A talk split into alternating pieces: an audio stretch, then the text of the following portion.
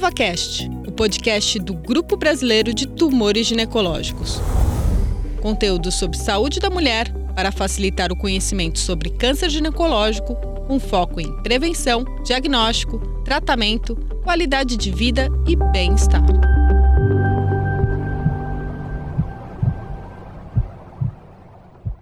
Olá, eu me chamo Moura Leite Neto, sou jornalista de ciência, doutor em oncologia e apresentador do EvaCast.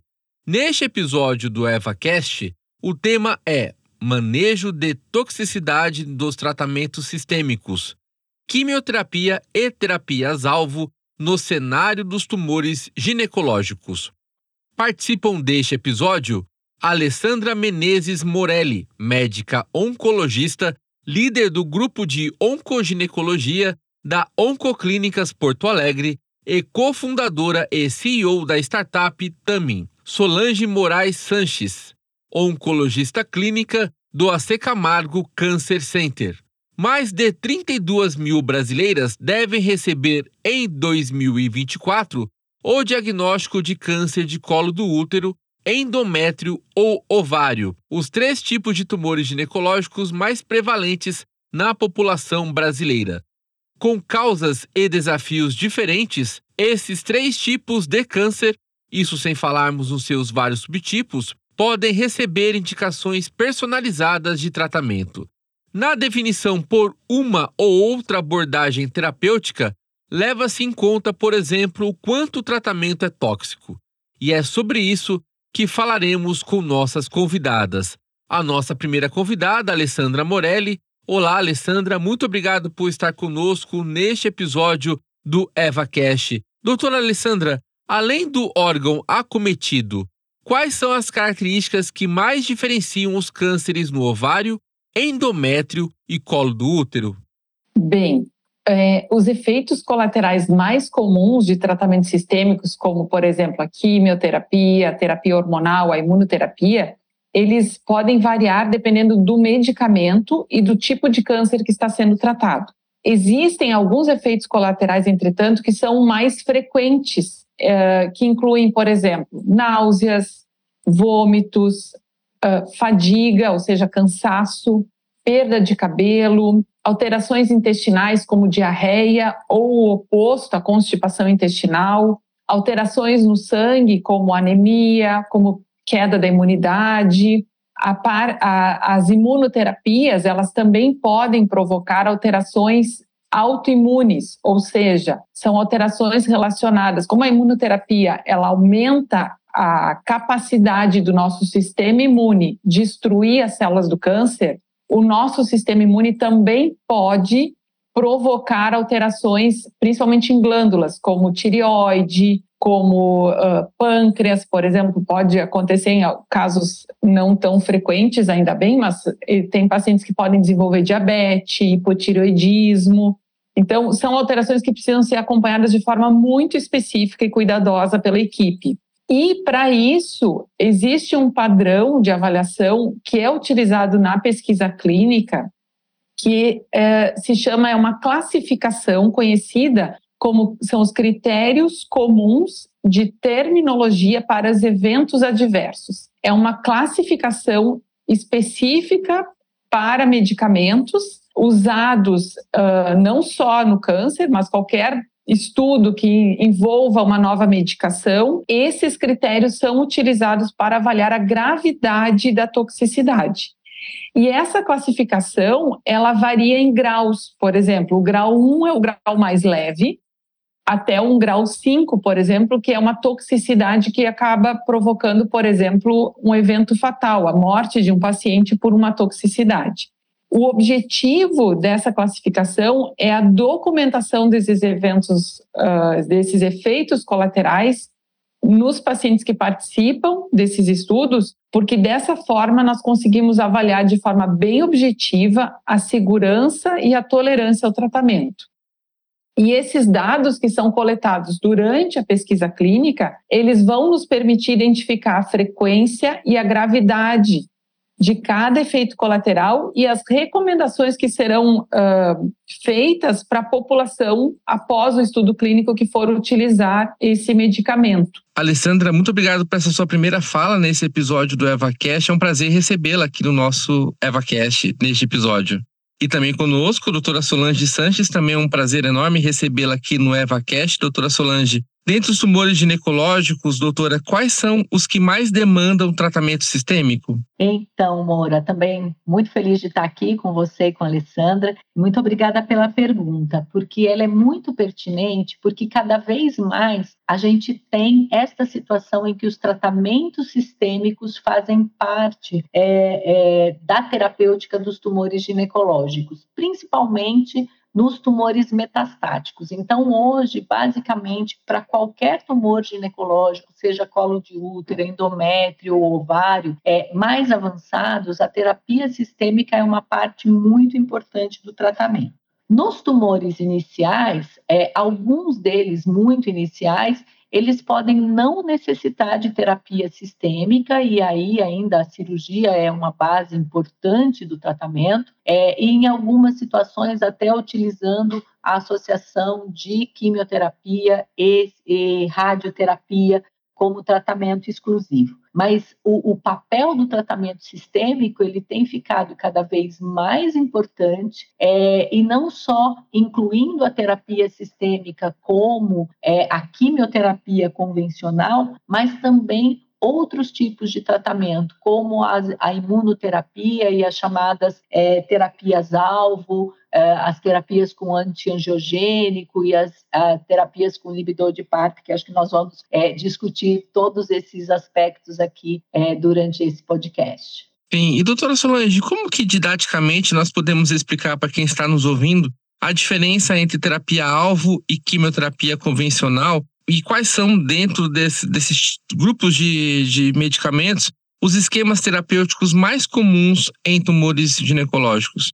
Então, a gente pode dizer assim, que a quimioterapia convencional, ela vai atuar em qualquer célula que esteja se multiplicando, se proliferando mais rapidamente. Então, qualquer célula em crescimento, ela é atingida pela quimioterapia. Então, a gente entende que esse é um tratamento não seletivo. E por isso que muitas vezes a gente tem alguns efeitos colaterais da quimioterapia, por exemplo, como uma mucosite, porque o epitélio da boca, a mucosa de revestimento da boca, ela se prolifera muito rápido. A gente tem uma renovação muito rápida dessas células, então a ação da quimioterapia também é intenso nesse ponto. É, a gente tem as reduções do número de glóbulos brancos, que também é um, um, uma célula que está quase sempre proliferando no nosso organismo. Quando a gente usa a quimioterapia, ela vai atuar tanto no tumor que tem essas células que estão com uma proliferação aumentada, como nessas outras células normais que também têm essa proliferação um pouco maior. Então, a quimioterapia convencional é aquele tratamento que vai atuar no organismo do indivíduo independentemente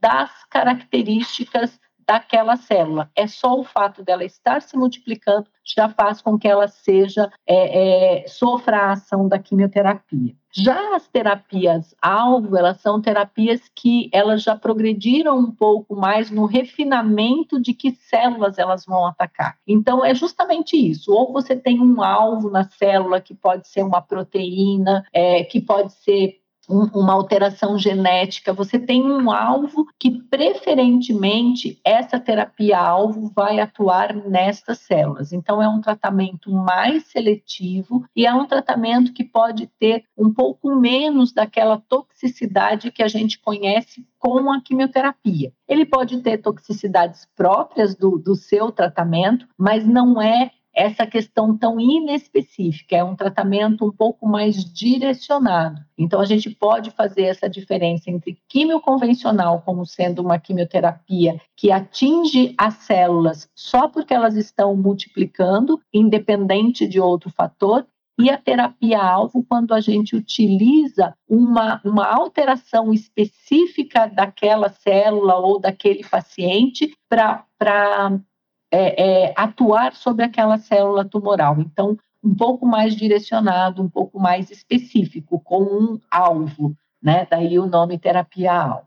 Doutora Alessandra, quais são os efeitos colaterais mais comuns e como, a partir da pesquisa clínica, é avaliado o padrão de toxicidade de um tratamento sistêmico?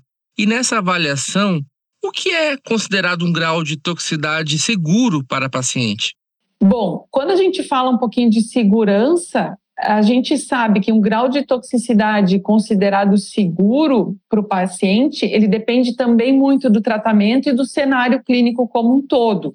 Em geral, os uh, graus de toxicidade de 1 e 2 são graus leves, que a gente consegue, em geral, manejar o paciente em casa. Um grau 3 já é um nível de toxicidade que a gente precisa tomar mais atenção. O grau 4, geralmente o paciente já está internado por conta daquela toxicidade. Então é importante que os pacientes eles conversem com suas equipes de saúde sobre esses efeitos colaterais, que consigam relatar isso durante o tratamento, para que eles possam receber o suporte adequado o mais precoce possível para que esses eventos não piorem a ponto de precisar de uma internação hospitalar, por exemplo. E que o paciente consiga manter o tratamento com uma qualidade de vida adequada. E doutora Alessandra, quais são as, as indicações de inibidores da PARP, né, dessa proteína PARP, e quais são os desfechos principais, os melhores desfechos para as pacientes com câncer de ovário? Então, é, essa nova classe de medicamentos chamados inibidores da PARP, a PARP é uma enzima relacionada ao reparo do nosso código genético. E a gente sabe que esses tumores, uh, os cânceres de ovário, eles respondem, na sua grande maioria, respondem bem a esse tipo de bloqueador de uma, dessa enzima, de, de inibição dessa enzima. E a taxa de resposta, ela vai depender do subtipo de câncer de ovário que a paciente tem.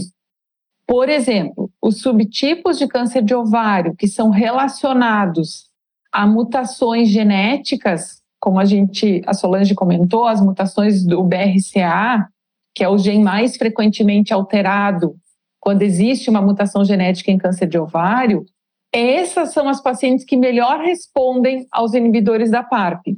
As taxas de resposta giram em torno de 40%. Existe uma outra classificação que também é relacionada a uma mutação genética, mas não uma mutação nesses genes que são herdados de pais para filhos.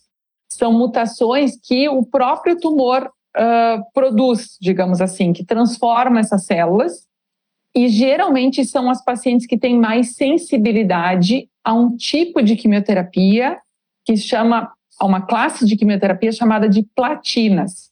Essas pacientes, elas têm uma ótima taxa de resposta também na ordem de 30%, não tão boa quanto as que têm a mutação do BRCA, mas ela é considerada excelente também. E as pacientes que não têm essas alterações, nem genéticas herdadas, nem genéticas adquiridas, a taxa de resposta é em torno de 20%. E a principal indicação dos inibidores da PARP, que são medicações em comprimidos, são medicações usadas uh, na forma oral, ou seja, a paciente toma esse remédio, é na manutenção do tratamento após a quimioterapia. Ou seja, a paciente realiza o tratamento quimioterápico e depois ela passa a utilizar essa medicação com a intenção de aumentar a chance de cura ou de retardar ao máximo a chance dessa doença recidivar, dela retornar. E, doutora Solange, o fato dos inibidores da PARP agirem em uma via específica em pacientes com mutação em BRCA reduz o risco de toxicidade? Então, esse é um ponto bem importante, porque, assim, como a Alessandra falou, né, essa ação dos inibidores de PARP, ela vai depender da pré-existência de uma via alterada do reparo do DNA. Então, precisa ter um fator ali do sistema de reparo dos danos do DNA para a PARP funcionar. Como ela tem é, justamente assim essa, essa especificidade, a gente pode dizer que ela é muito menos tóxica comparada, por exemplo, à quimioterapia. Mas existem é, efeitos colaterais que são próprios dos inibidores de PAR. Então, quando uma paciente está usando um inibidor de PARP, a gente tem que ter muito cuidado em relação à monitorização da anemia, que é um fator que pode acontecer, pode acontecer neutropenia, a fadiga é um ponto que essas pacientes também se queixam bastante, e aí tem que haver toda uma preocupação em fazer uma abordagem dessa fadiga, quase sempre com, com procedimentos não farmacológicos, com adaptação àquela situação. Então, via de regra, sim, o risco de toxicidade ele é menor, mas ele não é inexistente. Então, durante o tratamento, a gente tem alguns cuidados, é, principalmente nessa questão da anemia e fadiga, e a gente tem algumas preocupações a longo prazo que hoje em dia nós estamos ficando muito mais tranquilos no uso do inibidor de PARP, mas a longo prazo pode haver uma alteração é, é, da medula óssea na produção desses glóbulos brancos e vermelhos, como se, se a medula já não estivesse, estivesse um pouco alterada para produzir essa, é, esses glóbulos brancos e vermelhos, num quadro que se chama de mielodisplasia, que hoje a gente vê que a taxa é, acaba sendo baixa, não inibe a nossa prescrição, na verdade, o benefício é muito maior do que esse risco, mas não é por ser uma medicação de via específica que não tem um certo grau de toxicidade, mas que, sem dúvida nenhuma, é bem mais tolerável do que uma toxicidade de quimioterapia. Agora, falando nos medicamentos antiangiogênicos, em linhas gerais, o que eles são, doutora Solange, e para quais grupos de pacientes eles são indicados? Então, é, para entender direitinho, a gente tem que pensar que durante o crescimento tumoral, quando o tumor vai aumentando de volume, a partir de um determinado volume, ele precisa de uma irrigação sanguínea. Então, o próprio tumor secreta alguns estimulantes que formam novos vasos sanguíneos para que esse tumor receba é, sangue, receba oxigenação, receba nutrientes e possa continuar crescendo. Então, isso é um processo que se chama de angiogênese tumoral, em que o próprio tumor ele provê uma condição de formar mais vasos sanguíneos em volta dele para garantir o seu crescimento. Então, com isso, utilizar uma medicação que bloqueie a formação desses vasos sanguíneos sempre pareceu uma muito boa ideia para o tratamento do tumor. E para isso são os antiangiogênicos. Então, os antiangiogênicos eles vão impedir a formação desses novos vasos sanguíneos. Com isso, uma situação de uma pressão aumentada ali em volta do tumor é, é, se alivia então, até mesmo os quimioterápicos, eles chegam de uma forma mais adequada até o tumor. Então, os antiangiogênicos, eles colaboram junto com o tratamento do, do câncer para para ter uma resposta maior. É, esses antiangiogênicos, então, como eles inibem a produção de, de, de, vasos sanguíneos, eles podem trazer alguns riscos, né? Então, principalmente, a gente pensa no risco de hipertensão, a gente pensa no risco de sangramento. Então, existe todo um cuidado também quando a gente utiliza os antiangiogênicos. E que grupo de paciente ele é é indicado. Então, um dos antiangiogênicos que a gente utiliza, utilizava, é, um dos primeiros que a gente utilizou foi o bevacizumab, utilizado para câncer de ovário, um pouco mais avançado, numa situação ou antes da cirurgia ou logo depois da cirurgia, e aí, nesse sentido, a gente tem algumas combinações junto com os inibidores de PARP. Então, é um ponto onde a gente utiliza. Tumores de colo de útero, até algum tempo, para os tumores metastáticos, ele era uma opção. Hoje a gente já mudou um pouquinho né, o padrão de tratamento, mas também pode ser utilizado. E para alguns tumores de endométrio, outros, outro tipo de anti, antiangiogênico, como o levantinib, também pode ser associado à imunoterapia nas pacientes que já recidivaram de um tumor de endométrio. Alessandra, como se investiga a eficácia e a tolerabilidade das pacientes aos tratamentos com combinação de medicamentos? Bom, a investigação da eficácia e da tolerância ela é realizada através de ensaios clínicos controlados. Ou seja, o que, que são ensaios clínicos? São estudos de pesquisa muito rigorosos que envolvem a participação de pacientes voluntários. Em geral, eles são conduzidos sob a supervisão de profissionais de saúde e de pesquisadores. Essa é uma prática já mundial. Toda medicação nova, seja em qual for a área que nós estivermos, ela obrigatoriamente passou por um processo de investigação da sua eficácia e da sua tolerância. E esse processo, ele geralmente tem algumas fases. Uh, basicamente, assim, tem uma fase que a gente chama de fase pré-clínica, ou seja, é aquela fase em que o, o, teste ele é feito em modelos celulares, ou seja, em, em uh, colônias de células, ou são testados em animais, ou seja, a gente recém conheceu aquela molécula, nós não temos ideia da segurança dela, eu não posso testar diretamente num ser humano. Então, eu preciso realizar um teste pré-clínico. Quando a gente identifica que tem algum resultado esse teste pré-clínico que ele chama a atenção dos pesquisadores, ele vai para a próxima fase, que a gente chama de fase 1, ou seja, é, já vai para uma fase em teste em seres humanos, onde essa combinação é, ou esse tratamento novo, ele é administrado num grupo pequeno ainda de pacientes, geralmente são pacientes no caso de câncer com doença já bem avançada, onde já não existe perspectiva de nenhum outro tratamento existente naquele momento. E o paciente se propõe a tentar algo absolutamente novo, na expectativa de que aquele remédio possa fazer a diferença no seu tratamento. Então, esse é uma fase 1, onde a gente vai avaliar principalmente a segurança, qual é a dose ideal, por exemplo, para se utilizar em seres humanos. Já na fase 2, ou seja, passou pela fase 1, nós vamos para uma fase 2, onde já existe um grupo maior de pacientes que vai utilizar, e aí nós já vamos conseguir avaliar melhor a eficácia do tratamento. E também a gente consegue avaliar a resposta até a progressão de doença, por exemplo.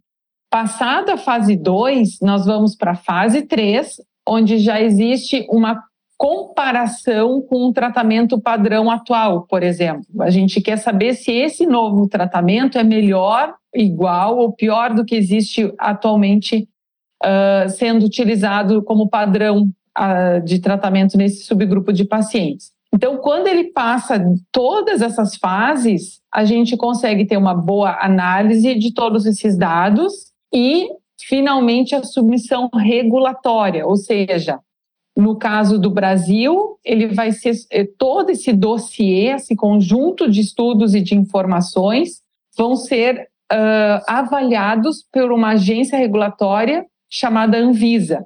Nos Estados Unidos é o FDA. Na Europa também existe a sua própria agência regulatória. Então, todo esse processo ele garante a segurança, o bem-estar dos pacientes, que são obviamente a prioridade uh, de tudo isso. Doutora Solange, qual é o mecanismo da imunoterapia e quais são as indicações deste imuno para pacientes com câncer ginecológico? Então, Mora, a ideia de se utilizar o sistema imune do próprio paciente para reagir contra o tumor e ser uma forma de tratamento é uma ideia bastante antiga, mas que só recentemente que a gente começou a ver os efeitos adequados desse tratamento. Então, é, é muito difícil para o sistema imune reconhecer o tumor como um elemento estranho no organismo e reagir contra o tumor. A imunoterapia, o que ela faz? Ela vai ativar esse sistema imune e como que tirar essa proteção do tumor para que ele possa aparecer, para que ele possa se aparecer como imunogênico, como é, um elemento estranho e aí o sistema imune vai e reage contra essa situação. Então, na verdade, a imunoterapia ela vai estimular o sistema imune ou vai é, descobrir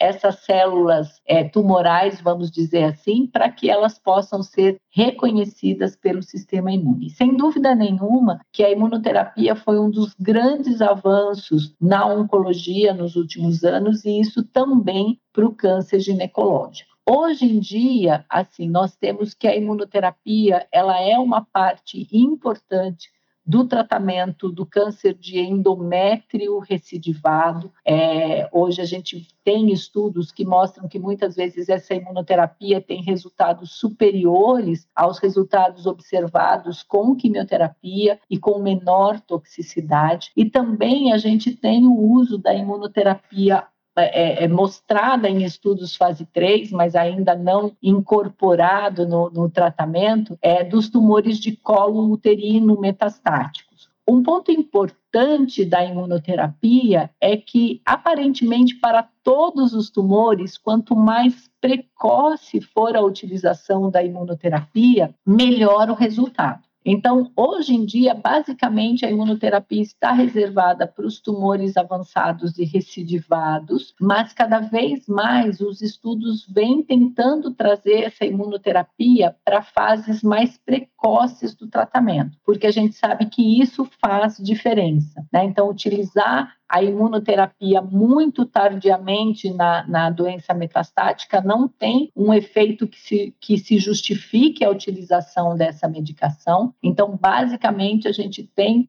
trazido isso para linhas precoces do tratamento do, do, do, câncer metastático. E em termos de imunoterapia, é basicamente onde a gente tem uma maior indicação hoje na prática clínica é no câncer de endométrio, mas a gente já tem estudos, principalmente em câncer de, de colo de útero, mostrando um benefício muito grande da, é, do uso da imunoterapia na primeira linha da doença metastática. Doutora Solange, considerando o tratamento sistêmico como um todo, como os efeitos colaterais são monitorados? Então, aí vai, a gente vai monitorar esses efeitos colaterais dependendo do que a gente está utilizando de tratamento para aquele paciente. Então, por exemplo, uma paciente que está fazendo quimioterapia, Naquele esquema de quimioterapia, eu vou identificar quais são os efeitos colaterais é, mais importantes, os mais frequentes e os mais graves, e esses efeitos são monitorados. Então, por exemplo, para a quimioterapia, basicamente, antes de cada aplicação de quimioterapia, essa paciente tem que fazer um exame de sangue para a gente ver como está a contagem dos glóbulos brancos, das plaquetas e da hemoglobina, se está em níveis que permitem permitem a aplicação de uma nova quimioterapia. Para algumas quimioterapias que têm uma toxicidade renal ou que a, a, o nível da quimioterapia depende da função renal, também fazer um exame de ureia e creatinina. As quimioterapias que podem ser metabolizadas ou ter uma toxicidade hepática, a gente também faz essa função hepática.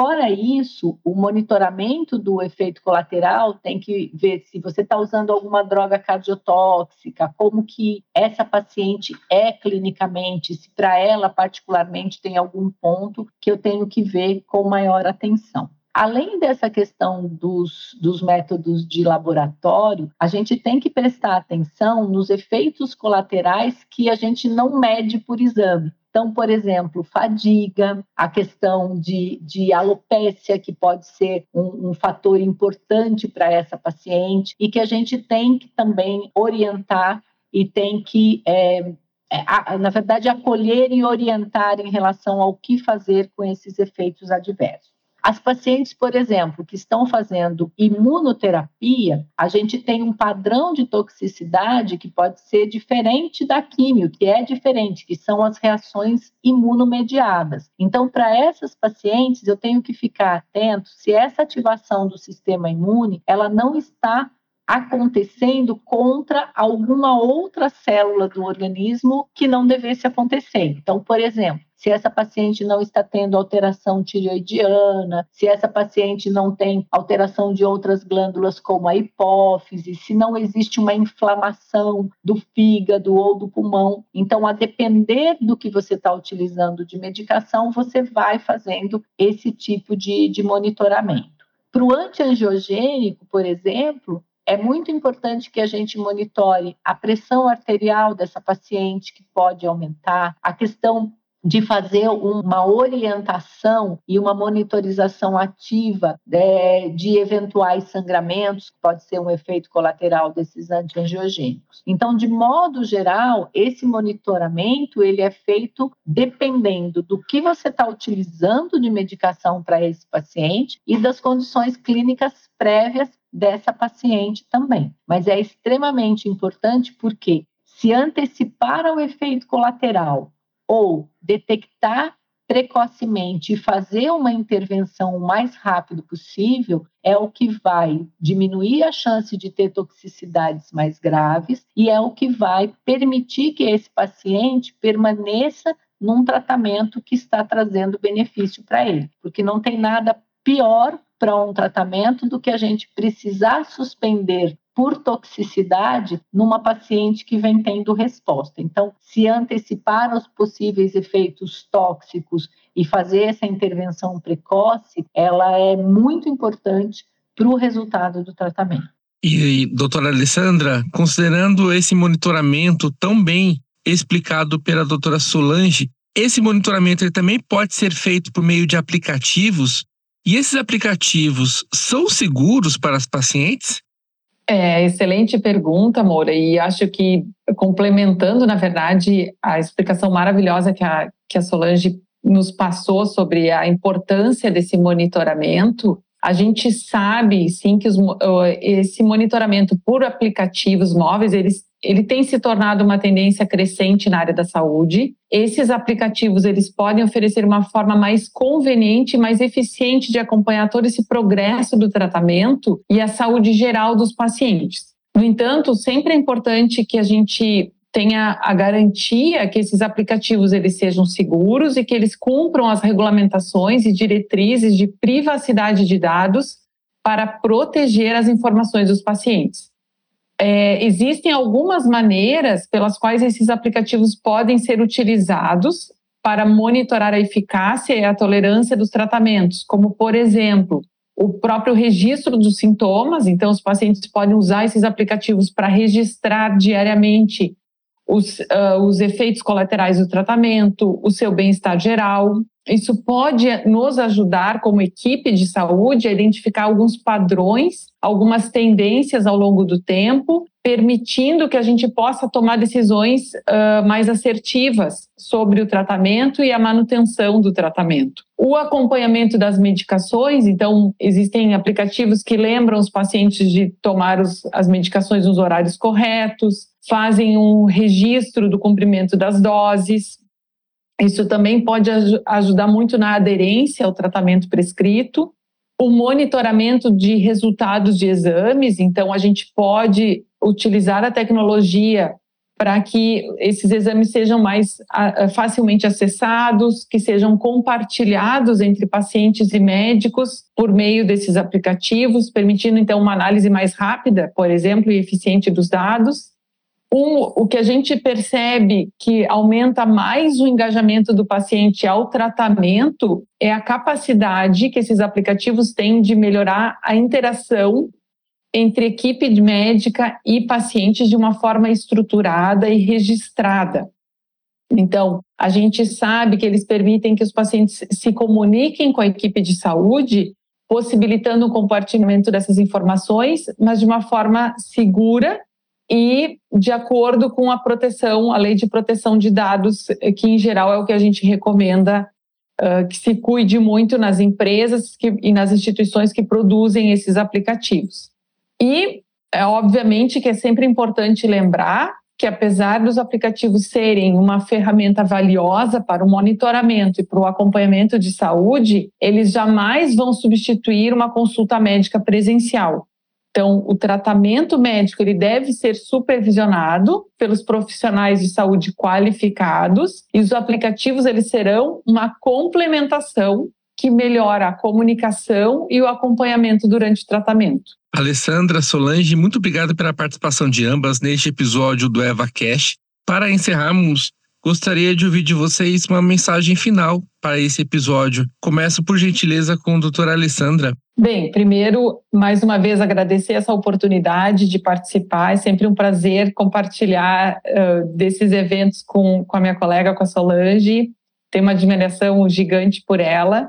E eu gostaria só de, de lembrar quem está nos escutando a importância de procurar essas informações em locais de uh, confiança máxima, não é? Consultar profissionais de saúde que sejam qualificados, tomar essas, as suas decisões de saúde baseadas nessa informação de qualidade e dizer que a medicina está em constante evolução, que existem descobertas importantíssimas e que novos tratamentos podem oferecer sim mais esperança e melhores perspectivas para os nossos pacientes. Muito obrigado, Alessandra. Solange, por favor, também a sua mensagem. Bom, eu faço minhas as palavras da Alessandra, muito honrada de participar desse podcast com, com uma referência tratamento de câncer de mama e gineco e minha amiga, como é a Alessandra. E, e só é, é, reiterando o que a Alessandra falou, essa questão de buscar informação em locais confiáveis é extremamente importante, porque a informação, ela é poder. Ela te dá subsídios para tomar as melhores decisões, para ter dúvidas, para poder questionar tratamentos que são oferecidos para você e para ser uma parte ativa do tratamento. Mas ela ela tem que ser uma informação de qualidade, uma informação consistente. Então, a fonte da informação é um ponto extremamente importante. E lembrar que assim nós vivemos hoje num momento de grande evolução do tratamento, é tanto do tratamento como dos métodos de prevenção. E aqui a gente está falando de câncer de endométrio, de tumor ginecológico, de tumores que têm rastreamento, e estamos falando do tumor de colo de útero que pode ter uma cura, que pode não acontecer. Então lembrar, é, nunca é demais a gente lembrar do estímulo a vacinação do HPV, porque a gente espera chegar em alguns anos é, num Brasil sem câncer de colo de útero, que hoje é um problema extremamente grave para a população brasileira. Então, tenho muito a agradecer e a estimular